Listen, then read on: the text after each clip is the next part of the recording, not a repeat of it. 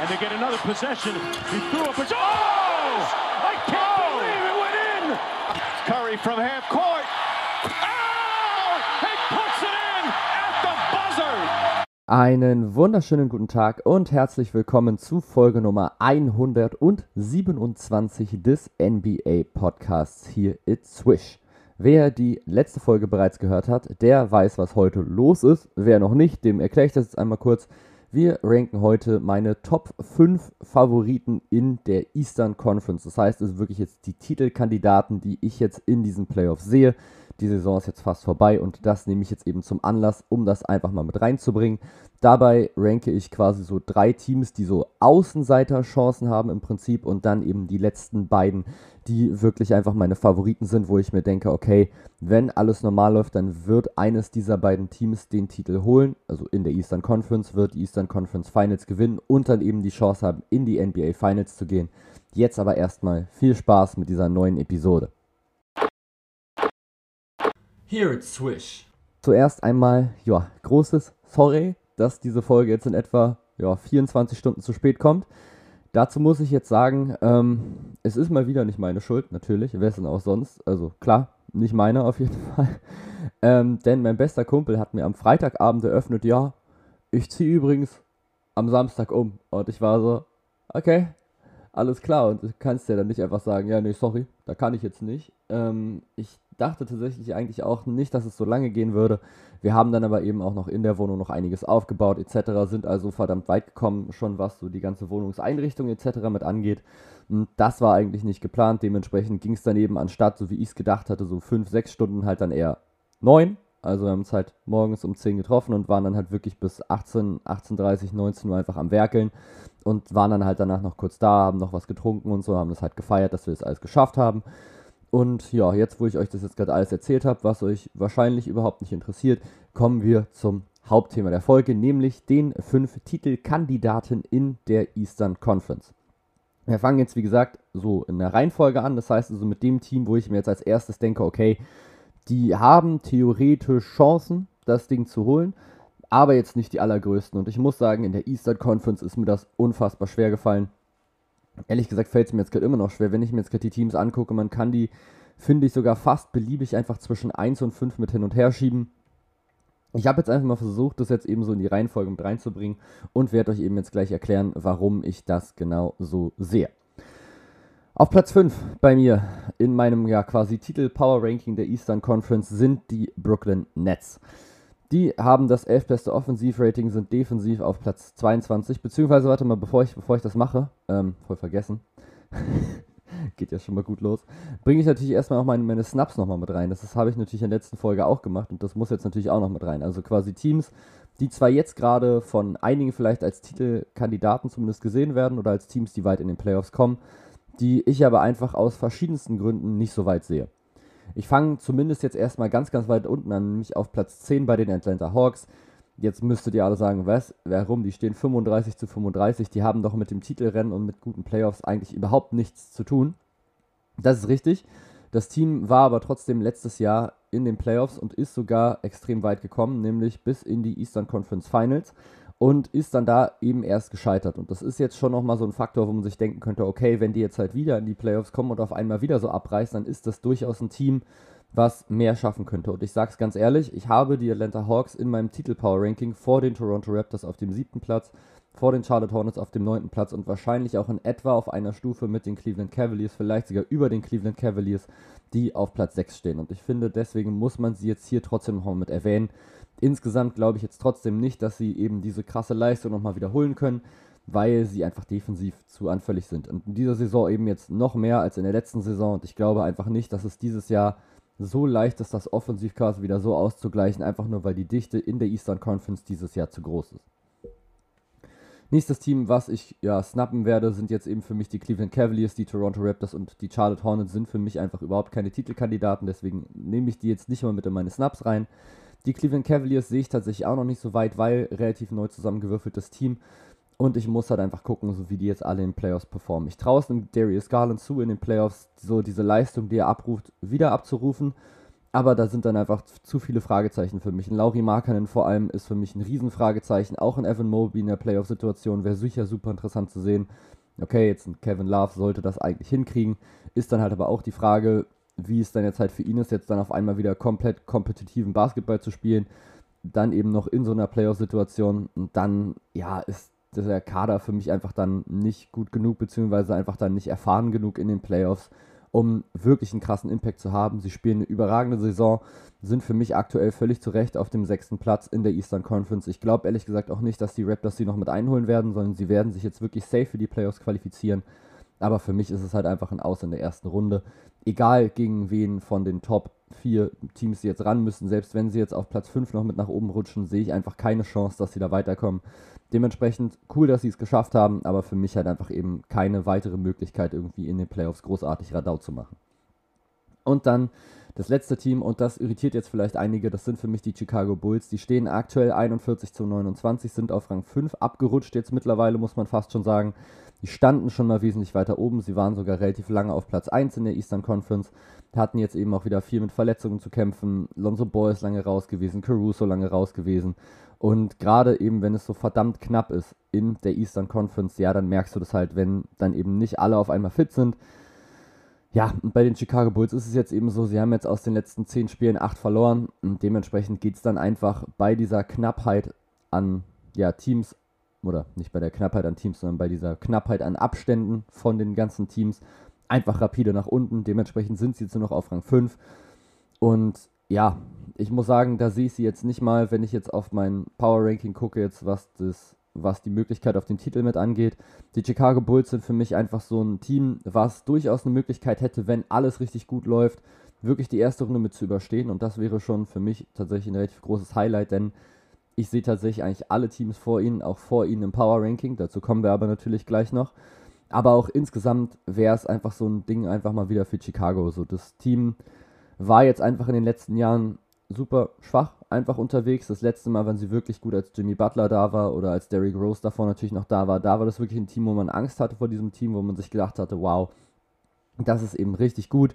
Und dieses Jahr sind sie jetzt endlich mal wieder auf diesem Level, Level gewesen, wo du dann eben mit einem DeMar Rosen, mit einem Zach Levine zwei extrem gute Superstars hast im Scoring, dann defensiv eben noch einen richtig guten Mann, eben in Lonzo Ball, der auch einfach vorne das, das Ballhandling mit übernommen hat seine Dreier getroffen hat, mit Caruso nochmal einen richtig guten von der Bank, mit Vucevic nochmal einen am Start. Also das war schon ein verdammt gutes Team oder das ist ein verdammt gutes Team und ich glaube, wenn das jetzt so zusammen bleibt, dann wird es auch in Chicago noch richtig viel Alarm machen oder generell noch in der NBA noch richtig viel Alarm machen. Da muss definitiv noch an ein paar Stellschrauben nochmal mit gedreht werden. Das denke ich schon. Das ist jetzt noch kein komplett fertiges Team, aber sie sind schon sehr, sehr weit. Es fehlen eben nur noch so einzelne kleine Ergänzungen, wo man sich dann so denkt, okay, dann ist dieses Team wirklich einfach so ein richtig, richtig hohen Niveau und kann dann auch in den Playoffs mit der Erfahrung, die sie jetzt auch in diesem Jahr sammeln, auf jeden Fall wieder mit oben attackieren. Von daher die, die Chicago Bulls für mich, ja, Überraschungsteam der Saison jetzt nicht unbedingt, das ist, da sehe ich schon die Cleveland Cavaliers, aber trotzdem überraschend, dass sie direkt in ihrer ersten Saison zusammen so gut abliefern. Das auf jeden Fall. Und dann kommen wir jetzt zu den Top 5 Teams. Und ja, jetzt habe ich es ja eben gerade schon gesagt, aus Versehen, mein Top 5 Teams sind jetzt gerade, wie gesagt, die Brooklyn Nets, was einfach die Chance auf den Titel mit angeht. Und das hat für mich halt einfach, ja, genau zwei Faktoren oder einen richtig großen Faktor. Und das ist äh, Kevin Durant und zwei halt eben Kyrie Irving. Die Superstar Power in diesem Team ist einfach absolut mit da. Und ich finde, sie haben einfach aus diesem Trade, aus einem, okay, ich habe jetzt gerade keinen Bock mehr, James Harden, wirklich sehr, sehr viel nochmal mit rausgeholt. Du hast jetzt einfach mit Seth Curry nochmal einen Spieler mit, mit, mitbekommen, der einfach ein unfassbar starker Shooter ist, der 47,6% von draußen trifft, seit er jetzt eben bei den Brooklyn Nets ist, bei 7 Dreiern pro Spiel, also auch bei einer wirklich ordentlichen Rate, bei einer wirklich ordentlichen Anzahl schon an Versuchen. Er holt fast 17 Punkte im Schnitt für dieses Team und spielt einfach unglaublich wichtig. Du hast generell was so Scoring angeht, eigentlich auch genug Varianten. Du liegst auch offensiv, was das Offensivrating angeht, eben auf Platz 11. Das Problem ist eben die Defensive, da bist du jetzt eben nur auf Platz 22. Und da ist jetzt halt die Frage, okay, wie weit kannst du dich da jetzt nochmal mit nach vorne arbeiten? Ich finde, wer da ganz klar eine größere Rolle spielen muss, ist Nicholas Claxton. Der Spiel oder hat jetzt in dieser Saison erst 36 Spiele gespielt, teilweise durch Verletzungen, aber auch einfach ein bisschen aus der Rotation mit rausgeflogen Aber der ist dann eben der Typ, dem ich das zutrauen würde, dass er eben so ein bisschen den Anker quasi mit darstellt. Wenn du den jetzt eben hinten mit reinstellst als eben großer Center, dann kann ich mir schon vorstellen, dass es funktioniert. Die Brooklyn Nets scheinen jetzt tatsächlich aber erstmal auf reine Größe gehen zu wollen, denn Andre Drummond, der eben auch in diesem Trade kam um James Harden, hat jetzt eben bislang 14 Spiele gemacht, ist 14 Mal gestartet, spielt aber trotzdem nur in Anführungsstrichen 22 Minuten. Da geht es dann eben einfach rein um Größe und Rebound holen. Andre Drummond ist ein Spieler, der defensiv durchaus anfällig ist, das muss man mal so sagen. Bei seiner Größe ist es eigentlich viel zu wenig, dass er nur 0,9 Blocks pro Spiel holt. Er ist aber trotzdem durchaus in der Lage, wenn er Bock hat, schon defensiv ein Plusfaktor zu sein. Das Problem ist halt, ob er das halt wirklich dann dauerhaft auf den Court bringen kann und eben dann vor allem, wenn es wirklich dann darum geht. Deswegen spielt für mich eben dann Nick Claxton eine verdammt große Rolle. Gerade eben, wenn dann Andre Drummond auf die Bank geht und er dann eben mit reinrutscht, dann finde ich, muss die Brooklyn Nets Defensive einfach dann stehen. Denn wenn Andre Drummond startet, dann ist eins klar, die Offensive läuft dann trotzdem weiter. Du hast dann eben mit Kevin Durant und mit Kyrie Irving natürlich zwei Leute, die das Scoring in der Offensive komplett mitführen können. Mit Seth Curry hast du nochmal einen Typen, der den Dreier mit reinschmeißen kann. Und das sind natürlich dann einfach unfassbar wichtige Spieler in so einem System. Wenn du dann denkst, okay, wenn wir uns hinten schon nicht, oder wenn wir jetzt hinten schon nicht so viel stoppen können, dann müssen wir einfach den Gegner vorne kaputt werfen.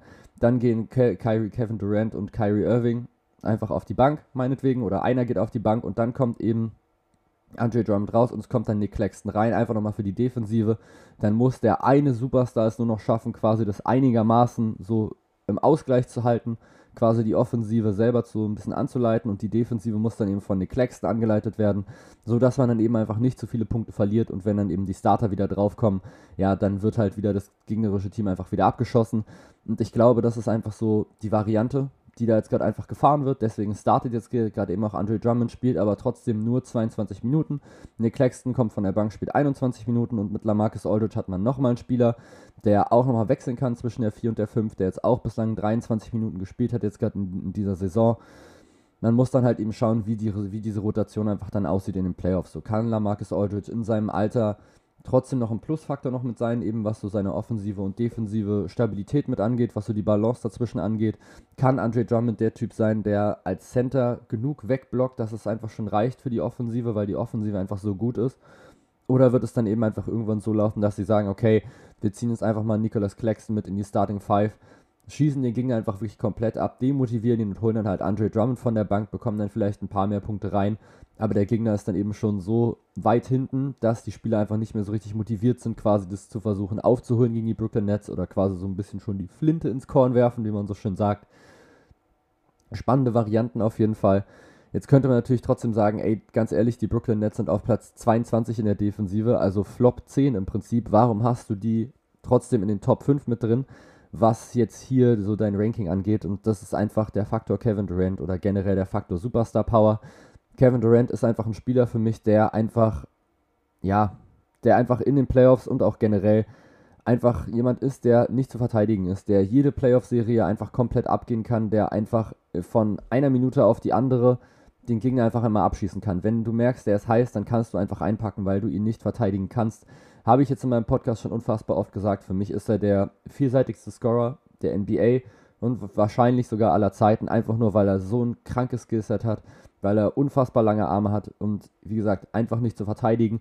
Und dann hast du dahinter nochmal mit Kyrie Irving einen Spieler, der, muss man sich das auch erstmal vorstellen, in dieser Saison erst 19 Spiele gemacht hat. Das heißt also auch nicht wirklich viel und trotzdem schon so in seinem Game-Rhythmus mit drin ist, dass er 49% trifft aus dem Feld, 43% von draußen und 90% von der Freiwurflinie und ganz entspannte 27,7 Punkte, 4,7 Rebounds und 5,3 Assists mit auflegt.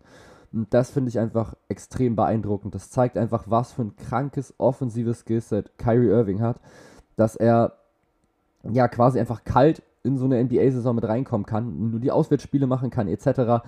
und dann einfach so gut direkt abliefern kann von Anfang an. Das zeigt mir genau, dieser Typ ist einfach ein absoluter Zocker, dieser Typ ist einfach ein absoluter Baller. Und dieses Team hat einfach diese brutal krasse Superstar-Power, dass man sie obwohl sie jetzt eben nur auf Platz 8 in der Eastern Conference stehen mit 37 zu 34, auf jeden Fall hier mit rein müssen. Ich finde, man sieht jetzt auch so ein kleines bisschen, dass sie sich jetzt langsam wieder stabilisieren. Sie hatten ja so diese Phase, wo sie so, boah, ich glaube, zwölf Spiele hintereinander verloren haben oder so. Oder also mindestens zehn müssten es, glaube ich, gewesen sein. Oder acht, neun, whatever. Seitdem hat sich dieses Team jetzt aber schon stabilisiert. Aus den letzten zehn Spielen haben sie jetzt ja ein 5 zu 5. Wenn man sich das jetzt aber genauer anguckt, haben sie auch aus den letzten sechs Spielen eben schon fünf gewonnen. Und das ist eben so ein Faktor, der mir zeigt, okay, die Brooklyn Nets stehen zwar jetzt immer noch nicht so wirklich gut da, man hätte gedacht, dass sie weiter oben stehen.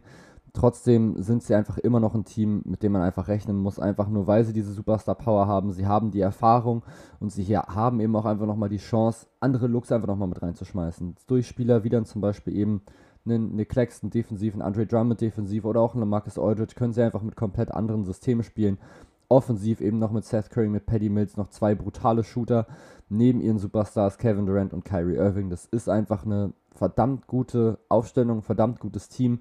Dann kommt eben noch von der Bank so, so solche Spieler noch wie Cam Thomas, wie ein Bruce Brown, der auch teilweise richtig gut ist. Mit Goran Dragic jetzt nochmal ein sehr, sehr erfahrener Point Guard. Und hm, theoretisch hat man dann immer noch Blake Griffin und Kessler Edwards zum Beispiel das ist schon ein Team, was wirklich, wirklich ordentlich unterwegs sein kann, wenn es eben gut läuft, wenn die Teamchemie passt.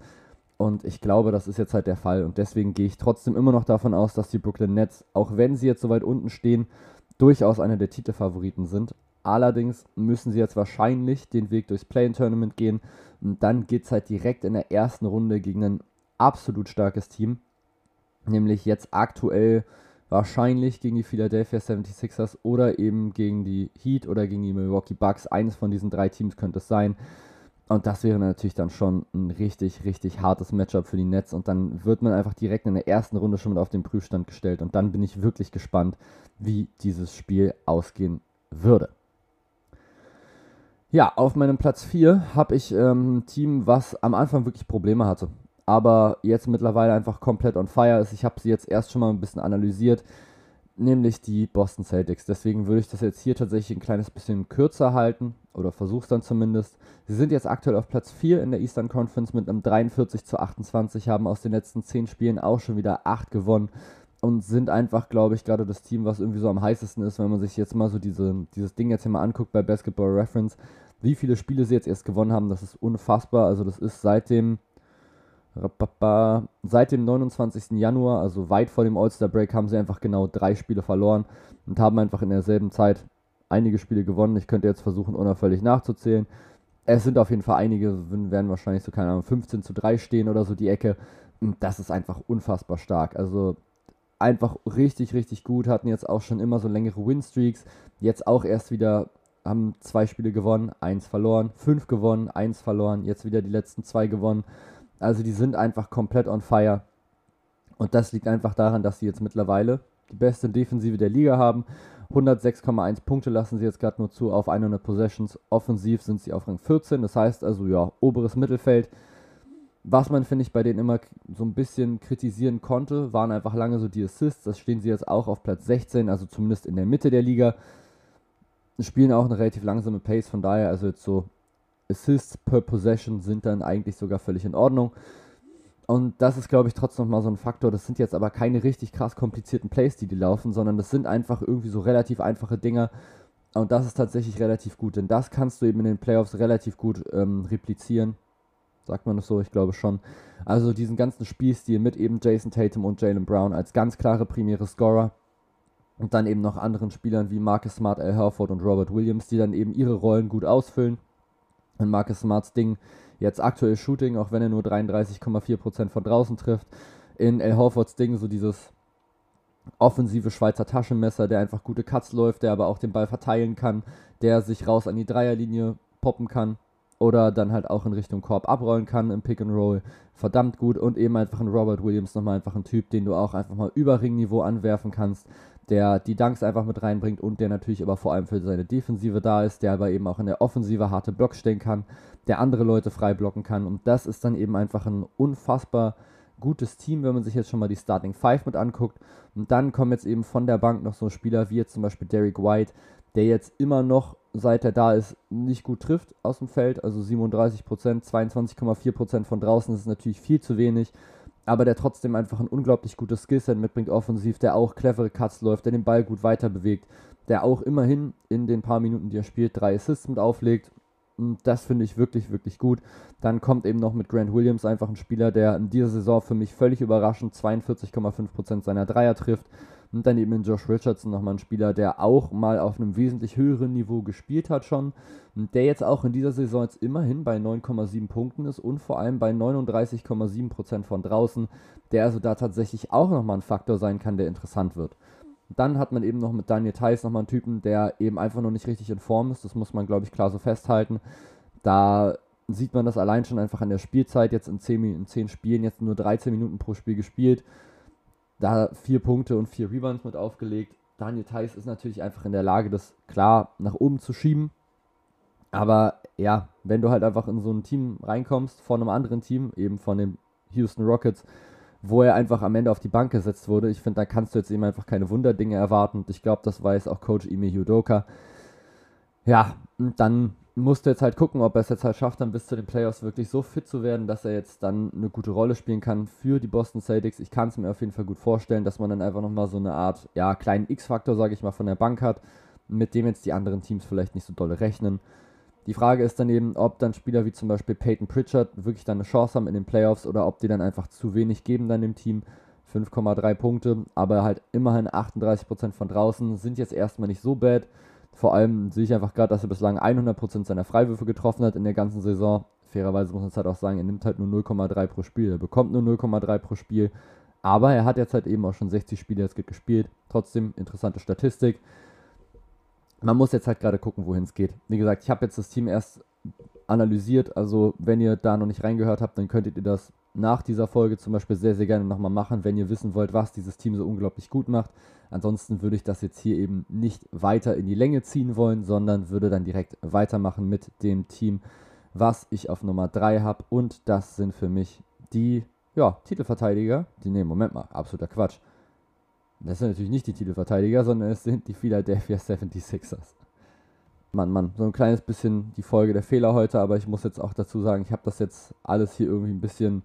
Also ich habe die anderen Tabs gerade schon gelöscht und dachte mir jetzt gerade so, oh, jetzt muss ich ja noch einen weitergehen und da stand dann halt eben schon das Team, was dann eben gleich auf Nummer 2 kommt. Oh nein, großer Spoiler. Wie auch immer, das Team auf Nummer 3, was ich da jetzt gerade habe, sind die Philadelphia 76ers. Die stehen jetzt gerade in der Eastern Conference eigentlich auf dem zweiten Rang, nämlich mit einem 43 zu 26. Auch hier wieder sieben der letzten zehn Spiele gewonnen. Und natürlich einfach, was das Roster angeht, auch einfach mit so einer krassen Superstar-Power mit ausgestattet. Mit Joel Embiid einfach einem MVP-Kandidaten für mich, dem MVP in dieser Saison mit 30 Punkten und 11 Rebounds und 4,4 Assists, 1,1 Steals, 1,4 Blocks. Das ist einfach eine volle Statline und er spielt einfach unglaublich gut. Er hat jetzt auch 57 Spiele jetzt gerade bislang gemacht. Das heißt also, er wird wahrscheinlich in dieser Saison endlich mal über 60 gespielte Spiele kommen. Und das reicht dann für mich auch aus, um dann zu sagen, okay, das ist fürs MVP-Race wirklich genug. Das passt so. Und Joel Embiid kann jetzt wirklich einfach mal der MVP werden. Er hätte es letztes Jahr schon werden können. Da, finde ich, hat er aber dann zu wenig Spiele gemacht. Ich glaube, da hatte er Richtung 54, glaube ich, müssten es gewesen sein. Das werde ich jetzt mal ganz kurz überprüfen. Das dauert jetzt ja nicht so lange.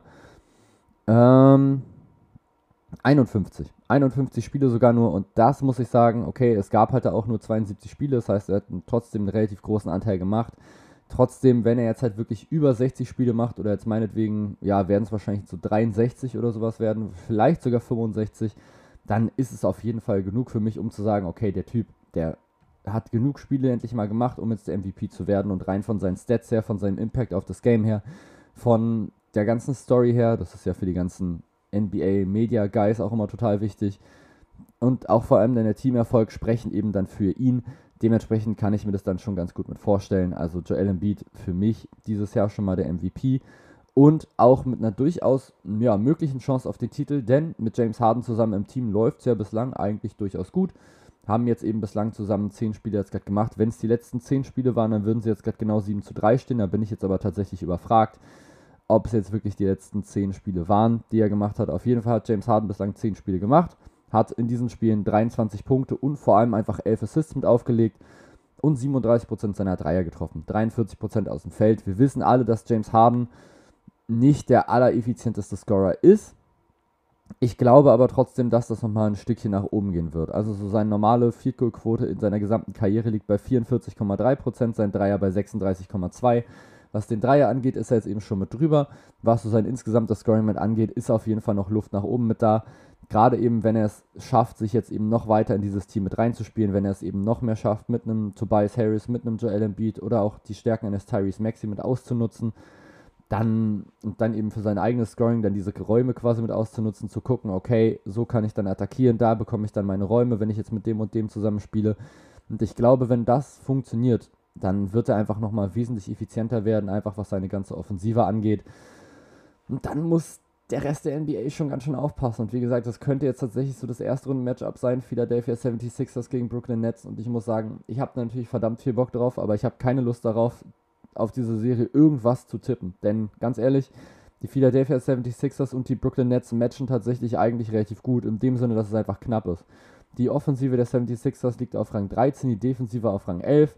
Die Brooklyn Nets sind eben ja, offensiv auf Rang 11, glaube ich, aber eben eher mit Raum nach oben, also eher mit der Möglichkeit, weiter nach oben nochmal mitzugehen. Die Defensive ist eben auf Platz 22. Da muss man dann halt eben schauen, ob die Defensive der Netzes aushalten könnte und so weiter und so fort. Wir analysieren das jetzt noch nicht, aber es könnte eben einfach dann soweit sein. Und das wird dann eben einfach brutal krass. Was natürlich die Philadelphia 76ers den Brooklyn Nets ganz klar voraus haben, ist einfach eine Tiefe im Kader. Du hast eben diese Starting Five, die ich gerade schon gesagt habe. Ich wiederhole sie jetzt einfach nochmal. Tyrese Maxey spielt normalerweise drin. Dann, ja, Matisse Steibel und oder, also, oder Danny Green. Da sind man, ist man sich, glaube ich, noch so ein kleines bisschen unsicher. Ich glaube, in den letzten Spielen war es eigentlich immer Matisse Steibel, was ich tatsächlich eigentlich sehr, sehr gut finde. Denn ja, die, so diesen offensiven Dreier von Danny Green brauchst du eigentlich nicht so wirklich, wenn du eben mit diesem Roster noch zusammenspielst. Ähm, dann spielst du eben mit Tyrese Maxey, James Harden, Matisse Steibel, Tobias Harris und Joel Embiid. Und das ist dann eben schon ziemlich krass. Und du hast dann eben schon so viele offensive Power, sag ich mal, und auch einen guten Dreier, dass du jetzt halt mit Danny Green von der Bank mehr anfangen kannst. Dann schnappst du jetzt halt eher noch so diese heftige Defensive von Matisse Steibel und denkst dir, okay, dann haben wir einfach nochmal einen richtig starken defensiven Stopper mit drin. Und ich finde, das ist tatsächlich eine sehr, sehr gute Alternative. Eine wunderbare Idee und ja, bislang funktioniert es ja auch ziemlich gut. Und dann hast du aber eben von der Bank noch Spieler wie George Niang, Furkan Korkmaz, Shake Milton, Danny Green unter anderem auch noch und jetzt auch nochmal dann der Andre Jordan, der so den Backup Center mitgeben kann.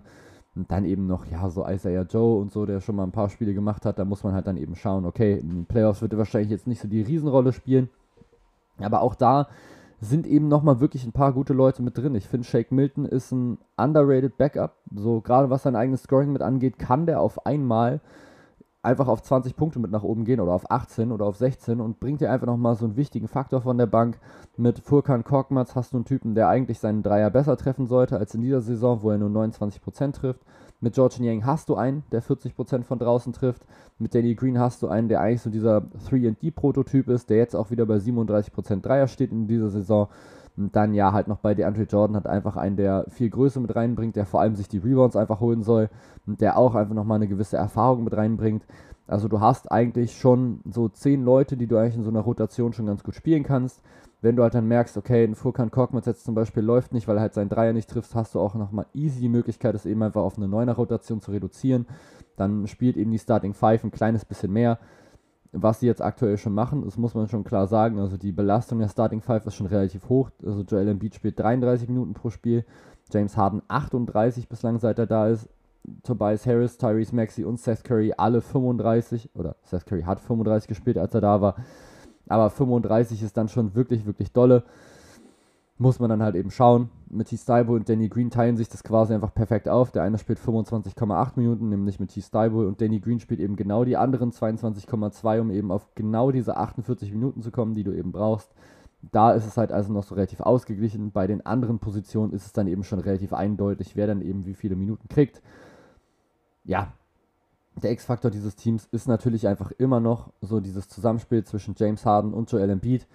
Obwohl X-Faktor, finde ich, ist ja immer so ein bisschen ein falsch gebrauchter Begriff. X-Faktor ist eigentlich immer so, ja, das sagen einfach so die Leute, okay, der X-Faktor ist Jason Tatum, so wo du denkst, ja, okay, oder jetzt halt in diesem Fall jetzt gerade Joel Embiid. Ja, wie gut ist halt halt Joel Embiid? So, wenn der gut ist, ist es halt ein X-Faktor und wenn nicht, dann nicht. Aber X-Faktor ist ja eigentlich so ein Ding, womit man jetzt gerade nicht so unbedingt rechnet. Eigentlich mit so einem X-Faktor, der einfach so unterm Radar fliegt, so ein kleines bisschen. Und der dann aber eben einfach in so einer Playoff-Serie den Unterschied ausmachen kann. Das ist jetzt hier für mich X-Faktor Bank. auf jeden Fall, weil ich mir denke, okay, so diese Bank darf man nicht unterschätzen. Gerade eben, wenn du jetzt gegen so ein Team spielst wie die Brooklyn Nets, hast du einfach dann die Chance, mit deiner Bank, deren Bank einfach outzuscoren und dadurch dann einfach entweder die Führung stark zu verkleinern, sodass du quasi wieder drin bist im Game oder natürlich die Führung auszubauen. Das scheint, das ist auf jeden Fall möglich mit diesem Roster, was sie jetzt gerade haben. Ansonsten, ja, für X-Factor jetzt auch vielleicht schon ein bisschen zu groß, ist Tobias Harris. Der muss es einfach schaffen, einfach mit James Harden und mit Joel Embiid und jetzt auch noch mit dem absolut krassen Tyrese Maxey, der jetzt auch diese Saison komplett abgeht, einfach zusammenzuspielen. Er hat eigentlich vor der Saison gesagt, er will mehr Würfe haben, insgesamt in dieser Offensive. Jetzt kommt natürlich mit James Harden nochmal ein Spieler mit rein oder ist einer mit reingekommen, der auch jetzt gerade wieder Würfe wegnimmt, er, als dass es sie jetzt gerade gibt. Natürlich spielt er sich auch, spielt er auch Freiwürfe raus, aber trotzdem wird jetzt eher die Wurfanzahl geringer von Tobias Harris. Jetzt muss man einfach abwarten, so wie Tobias Harris sich jetzt gerade einfindet in dieses Team. Wenn er es jetzt einfach schafft, effizient weiter zu scoren, dann wird er auch weiterhin so dieser Mix aus dritter und vierter Option sein, dann eben, eben noch so neben Tyrese Maxey, hinter James Harden, hinter Joel Embiid und kann dann eben einfach dann davon profitieren, dass eben vor allem Joel Embiid und James Harden so viele Räume ihm ziehen. Und dann kann er eben einfach Mismatches attackieren, Catch-and-Shoot-Würfe nehmen, auch vielleicht selber nochmal, keine Ahnung, One-Dribble, Pull-Up mal nehmen das ist auf jeden Fall alles möglich mit ihm. Die Philadelphia 76ers haben in diesem Jahr jetzt endlich mal so diese Chance, den Titel jetzt gerade mit anzugreifen. Sie haben die Riesenmöglichkeit jetzt, sie waren unfassbar lange im Rebuild, waren unfassbar lange ganz, ganz unten, was so die Eastern Conference anging. The Process war einfach wirklich, hat sich ewig lange hingezogen, bis man es wirklich geschafft hat, jetzt ein kompetitives Team auf den, auf, auf, auf den Court zu stellen, auf die Beine zu stellen. Und jetzt ist man endlich so weit und jetzt sind sie eben auf Platz 3 und sind für mich, also für mich auf Platz 3, sind jetzt gerade insgesamt in der Eastern Conference auf Platz 2. Und jetzt sind sie wirklich so weit, dass ich mir jetzt denken könnte, okay, es kann losgehen. Die Philadelphia 76ers könnten jetzt wirklich den Titel gewinnen und es würde mich nicht mehr großartig überraschen. Zu meinen zwei Top-Favoriten gehören sie trotzdem nicht, denn da kommen wir jetzt hin auf Platz 2. Jetzt kommen sie natürlich die Defending Champions, die Milwaukee Bucks.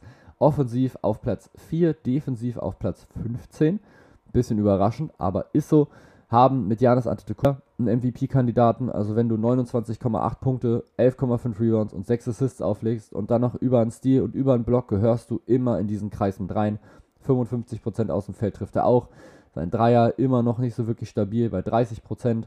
Hm, vielleicht geht da noch was nach oben. Und dann eben noch die, ja, beiden, seine beiden kongenialen Partner, die er einfach noch mit hat, Chris Middleton, Drew Holiday, 20,4 und 18,4 Punkte. Vor allem einfach alle drei defensiv unglaublich gut. Bobby Porter spielt eine richtig gute Saison mit 15 Punkten und 9 Rebounds, 40% auch schon wieder von draußen. Grayson Allen trifft 40,3% seiner Dreier, holt 11 Punkte.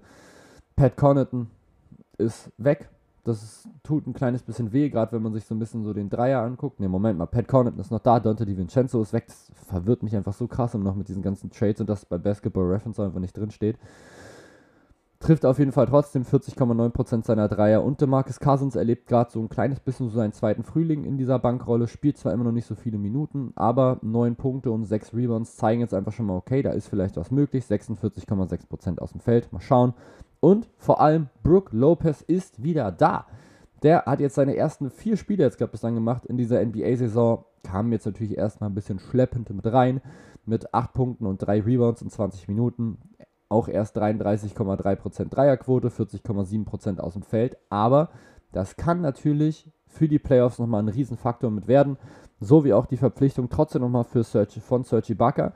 Denn jetzt hast du natürlich auf der Center- bzw. auf der Bigman-Position wirklich drei gute Leute. Klar, Brook Lopez ist für mich der ganz klare Starter. Und dann hast du jetzt aber eben noch mit dem Marcus Cousins und mit Serge Ibaka noch zwei wirklich gute Leute, die auch jeweils ein anderes Skillset nochmal mit reinbringen. Das heißt, man hat da jetzt wirklich viele Chancen, einfach andere Looks nochmal mit reinzubringen. Wenn du jetzt eben eher in Richtung Defense gehen willst, dann ist wahrscheinlich Serge Ibaka immer noch der bessere anstatt von dem Marcus Cousins. Wenn du so ein bisschen offensivere Dominanz brauchst und auch einen Center, der in der Lage ist, den Ball zu bewegen, dann kannst du eben nochmal auf den Marcus Cousins mit wechseln. Da hast du jetzt also eben einfach unfassbar viele Möglichkeiten. Ansonsten muss ich euch, glaube ich, jetzt nicht wirklich unfassbar viel jetzt gerade erzählen über die Milwaukee Bucks. Die sind im letzten Jahr schon Champion geworden und sind einfach absolut in der Lage, das dieses Jahr wieder zu werden. Also wenn du Janis Antetokounmpo, Chris Middleton und Drew Holiday zusammen hast und dann noch eben Bobby Portis und Grayson Allen, die die Starting Five eben so ja komplettieren, sag ich mal, dann hast du einfach eine Möglichkeit, mit diesem Team sehr, sehr viel zu erreichen.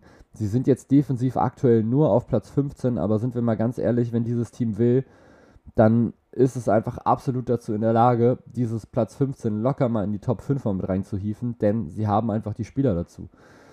Offensiv treffen sie jetzt schon am viertbesten in Dreier, nehmen auch unglaublich viele, nämlich auch die viertmeisten, haben wie gesagt die viertbeste Percentage, sie holen die meisten Defensiv-Rebounds, die zweitmeisten Rebounds insgesamt in der gesamten Liga.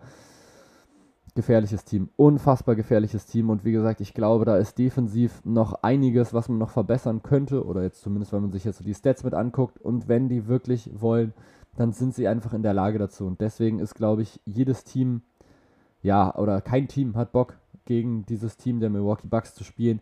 Die sind einfach unfassbar gut, haben auch jetzt schon wieder aus den letzten zehn Spielen acht gewonnen sind wieder auf dem Weg, weiter nach oben zu gehen, sind jetzt quasi punktgleich mit den Philadelphia 76ers, haben aber eben jetzt noch zwei Spiele mehr. Dementsprechend haben jetzt quasi die Sixers nochmal die Möglichkeit, diese, ja, sich so diesen Spot jetzt quasi wieder zusammen, zusammen zurückzuholen. Aber die Milwaukee Bucks sind einfach immer noch allgegenwärtig. Das ist einfach ein, ja, ein richtiges Superteam, was da einfach auf die ganze Liga zugerollt kommt. Und sie werden einfach wieder versuchen, sich den Titel zu holen. Und sie sind komplett in der Lage her, vom ganzen Roster her, von der ganzen Einstellung her. Die Spieler sind da, der Trainer Mike Budenholzer passt unglaublich gut mit rein und wie gesagt, wenn sie es jetzt noch schaffen, dass ihre Defensive besser wird und dazu haben sie einfach die Spieler komplett am Start, dann wird es einfach fast unmöglich, dieses Team einfach in den Playoffs zu schlagen. Und ja, dementsprechend sehe ich sie jetzt eben in meinen Top 2 Titelkandidaten in, dem, in, der, in der Eastern Conference und ja, wahrscheinlich auch, ja, also in den Top 4 auf jeden Fall. Es geht auf die gesamte Liga, wahrscheinlich sogar in der Top 3. Ja, wahrscheinlich sogar in der Top 3. Also unfassbar stark, absolut krankes Roster, absolut krankes Team. Und dann bleibt jetzt nur noch ein einziges Team übrig. Und das ist jetzt tatsächlich auch das Team, was aktuell auf Platz 1 steht in der Eastern Conference. Denn das sind die Miami Heat. Jetzt könnte man sich natürlich fragen, als ob du jetzt gerade die Miami Heat vor den Milwaukee Bucks hast. Und ja, habe ich. Aufgrund von den Faktoren wie zum Beispiel Bankscoring. Denn da ist eben Tyler Hero eine absolute Dominanz. 21 Punkte, 5 Rebounds, 4 Assists von der Bank bei 44,6% aus dem Feld und 39% von draußen. Und dafür, dass er eben so der Anführer so dieser Bench-Unit ist, ist das einfach eine unfassbar kranke Statistik, dass er einfach noch so unglaublich effizient ist. Denn wenn man sich das mal so anguckt, wer sonst immer so ja die besten Six Men waren, Lou Williams, auch ein Jordan Clarkson jetzt in den letzten Jahren, die haben dann immer so Wurfquoten von so ja 42% und so 34% von draußen. Und Tyler, Tyler Hero hat halt 45 und 40. Und das ist halt so krass. Es ist so heftig. Und er legt halt einfach 21 Punkte von der Bank auf, ist damit einfach geteilt mit Jimmy Butler trotzdem der beste Scorer des gesamten Teams unfassbar stark. Dann kommt noch mit Bam Adebayo ein Spieler, der 19 Punkte reinholt. Kyle Lowry 12,7 Punkte, 7,7 Assists. Duncan Robinson 11,4 Punkte, 37% von draußen. Max Drews, auch einer, finde ich, der eine viel, viel größere Rolle spielt, als ich ihm zugetraut hätte. 11 Punkte, 41% von draußen. Caleb Martin 40,3% von draußen. Gabe Vincent 36% von draußen. PJ Tucker 42,3% von draußen, war sogar schon mal ein bisschen höher.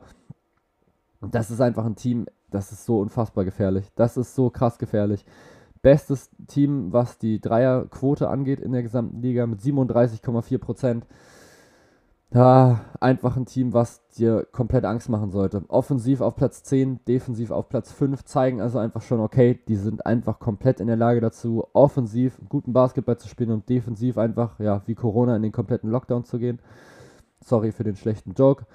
Und wow, das ist einfach so ein krass ausgeglichenes Team. Die haben wirklich einfach alles. Die haben Verteidiger, die haben vor allem Two-Way-Spieler, sie haben Shooter, sie haben Spieler, die den Ball bewegen können. Und ja, ich finde so, der perfekte Leader für dieses Team ist einfach Jimmy Butler, der eben einfach alles kann. Der eben einfach ein Scorer ist, der defensiv gut ist, der dadurch einfach ein guter Two-Way-Spieler ist, der zum Korb ziehen kann, der einen guten Midranger hat. Alles, was Jimmy Butler nicht kann, ist Dreier werfen. Sind wir mal ganz ehrlich. Und dann hast du eben einfach Spieler wie Tyler Hero, Kyle Lowry, gut, 35,2% diese Saison von draußen, aber klar mit der Möglichkeit, mehr, es mehr werden zu lassen.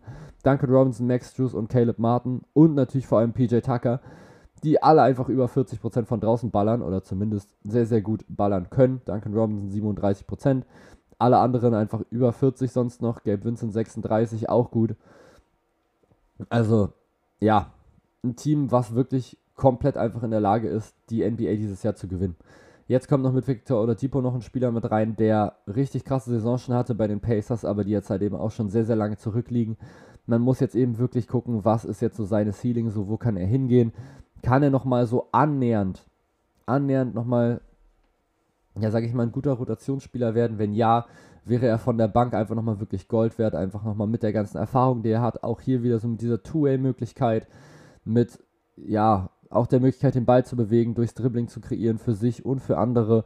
Man muss jetzt halt eben schauen, wie viel traut er sich selber zu, wie viel ist wirklich möglich. Trotzdem einfach schön, dass er jetzt wieder da ist. Das ist einfach ein Team, das musst du einfach komplett auf dem Schirm haben. Die sind so unfassbar ausgeglichen, einfach überall, auf jeder einzelnen Position, dass ich mir wirklich vorstellen kann, dass die in diesem Jahr ja, die Eastern Conference gewinnen oder dass sie zumindest eine große, haben, große Chance haben, die Eastern Conference zu gewinnen. Worauf ich ehrlich gesagt nicht so dolle Bock hätte, wäre ein Erstrunden-Matchup zwischen den Miami Heat und den Brooklyn Nets, denn dann würde wirklich direkt von Anfang an das einfach schon so auf dem Spiel stehen, was ich jetzt gerade gesagt hätte, nämlich ja, hier Miami Heat über Milwaukee Bucks und so. Das fände ich wirklich dolle gefährlich, denn da sind die Brooklyn Nets eben einfach immer in der Lage, einfach mal so ein Ding einfach mal zu gewinnen. Trotzdem ist dieses Team einfach unglaublich stark. Sie haben einfach alles, was es braucht für eine Championship. Sie haben diese krasse Siegermentalität, sie haben die Erfahrung. Kyle Lowry ist schon Champion geworden. Jimmy Butler war auch schon in den Finals mit diesem Team quasi. Die sind schon mal unfassbar weit gekommen. Jetzt haben sie eben nochmal mehr Spieler, haben eben mit PJ Tucker nochmal einen Spieler dazu gewonnen, der unfassbar wichtig sein kann in so einer Playoff-Serie. Mit Kyle Lowry eben nochmal diese Erfahrung dazu gewonnen, haben sich selber nochmal alle verbessert. Und Tyler Hero und Bam Adebayo haben unfassbar viele Shooter mit im Team. Das ist einfach ein Team, was für so eine Championship einfach wie geschaffen ist. Mein absolutes Traumfinale in der NBA sind tatsächlich auch jetzt gerade, ja, die beiden Teams, die jetzt gerade auf Platz 1 liegen, nämlich die Phoenix Suns und die Miami Heat, einfach nur weil ich finde, dass sie so vom ganzen Roster her sich irgendwie relativ ähnlich sind. Also, wo ich mir auch so denke, okay, so jeder in der Starting Five ist einfach unfassbar stark und jeder hat einfach so seine eigene Rolle. Jeder ist in der Lage dazu, irgendwie was zu performen. Auch die Spieler von der Bank sind einfach in der Lage dazu, einfach so ein Spiel mit zu entscheiden. Und ich glaube, das wäre einfach wirklich, das wäre einfach eine Serie, die ich unfassbar gerne sehen würde. Aber man muss jetzt gerade generell sagen, die NBA in diesem Jahr, die NBA Playoffs in diesem Jahr werden einfach unfassbar. Allein schon, dass jetzt die Brooklyn Nets eben so weit unten sind, dass die Lakers so weit unten sind, dass die auch nochmal so eine Art, ja, Wildcard, sage ich nochmal so ein bisschen mit sind mit ihrem 30 zu 41, wenn sie überhaupt ins Play-In-Tournament kommen und das dann überhaupt erstmal gewinnen, wenn sie da überhaupt hinkommen, dann wird es da halt mega stark. Es gibt halt einfach so viele Teams, die einfach in diesem Jahr nochmal eine Rolle spielen können. Sowohl eben in der Eastern als auch in der Western Conference. Teams, die uns einfach überraschen können. Und ich glaube einfach, das werden wirklich Playoffs, an die ich mich wahrscheinlich lange erinnern werde. Ich werde mir auch einfach in der ersten Maiwoche oder so einfach mal eine Woche frei nehmen, weil ich schon gesehen habe, okay, da ist, da kommen dann halt die ganzen Zweitrunden-Matchups und ganz ehrlich, wenn ich mir jetzt schon angucke, allein jetzt gerade schon nur die besten sechs Teams aus jeder Conference, ja, dann denke ich mir schon, alles klar, wenn von diesen Teams vier mit dabei sind, dann ist mir das völlig egal, welche Serie ich gucke. Die sind alle geil. Ob das jetzt Miami Heat gegen Boston Celtics ist oder Milwaukee Bucks gegen Chicago Bulls oder auch Philadelphia 76ers gegen Brooklyn Nets, auch wenn es eher ein Erstrunden-Matchup wäre, oder Memphis Grizzlies gegen Utah Jazz oder Phoenix Suns gegen Golden State Warriors. Ich will das alles gucken. Und das wird richtig geil. Und deswegen habe hab ich mir jetzt schon vorgenommen, erste Maiwoche oder so, nehme ich mir einfach frei oder halt die erste Woche, wo das dann wirklich so losgeht. Denn das wird einfach Wahnsinn. Das wird einfach unfassbar stark. Ich kann jedem einfach nur empfehlen, sich einfach diese NBA Playoffs mit anzugucken. Generell bleibt jetzt gerade einfach dran. Es geht jetzt wirklich gerade in diese spannende Saisonphase. Wer platziert sich jetzt gerade wo? Und das ist jetzt eben auch alles nicht mehr so lange hin. Das geht jetzt auf einmal so verdammt schnell. Das Play-in-Tournament startet ab dem 12. April, wenn ihr jetzt mal auf euren Kalender guckt. Das sind drei Wochen jetzt in etwa noch von, von heute. Das ist nicht mehr so lang. Es geht bald los. Und dann eben Playoff-Start in ja, fast genau vier Wochen, ein bisschen weniger. 16. April. Es wird unfassbar stark. Ist das nicht sogar Ostern? Äh, kleinen Moment, das überprüfe ich jetzt gerade sogar, aber ich glaube, das ist doch sogar das Osterwochenende. Ostern 2022. Äh, ja, Sonntag, den 17.04. ist Osters. Ja, ich meine, wie geil ist das denn? Ich meine, geileren Playoff-Anfang gibt es ja wohl gar nicht. Man hat einfach frei. Also ich habe frei Ostersonntag und Ostermontag. Das geht ja direkt richtig ab. Da kann ich mir direkt NBA Playoffs angucken. Also von daher, guckt diese NBA Playoffs. Das wird unfassbar geil. Es wird unfassbar viel Spaß machen. ansonsten vielen, vielen Dank, dass ihr reingehört habt in diese Folge, dass ihr immer noch dabei seid bei meinem ganzen Rumgelabere hier bei hier Zwisch. Vielen, vielen Dank für eure ganze Unterstützung auf den sozialen Medien und etc. Ich hoffe, es hat euch viel Spaß gemacht, mir auf jeden Fall schon. Und ja, dann wünsche ich euch jetzt, ja, wunderschönes Restwochenende, will ich jetzt nicht sagen. Einen schönen, möglichst entspannten Sonntag auf jeden Fall. Und dann auch schon mal einen guten Start in die neue Woche. Wir hören uns dann entweder am Dienstag oder am Mittwoch. Das kann ich tatsächlich noch nicht so ganz genau sagen, weil Dienstag bei mir auch relativ voll wird. Ihr werdet es dann sehen, wann die neue Folge kommt. Ich würde es jetzt erstmal tendenziell sagen, es könnte wahrscheinlich dann eher der Mittwoch werden. Wenn es ein Dienstag wird, dann ähm, werdet ihr es auf jeden Fall sehen. Zum Beispiel bei Instagram unter hier Swish Podcast. Ansonsten, wie gesagt, schönen Sonntag und dann bis zum nächsten Mal. Bye. Here it's Swish.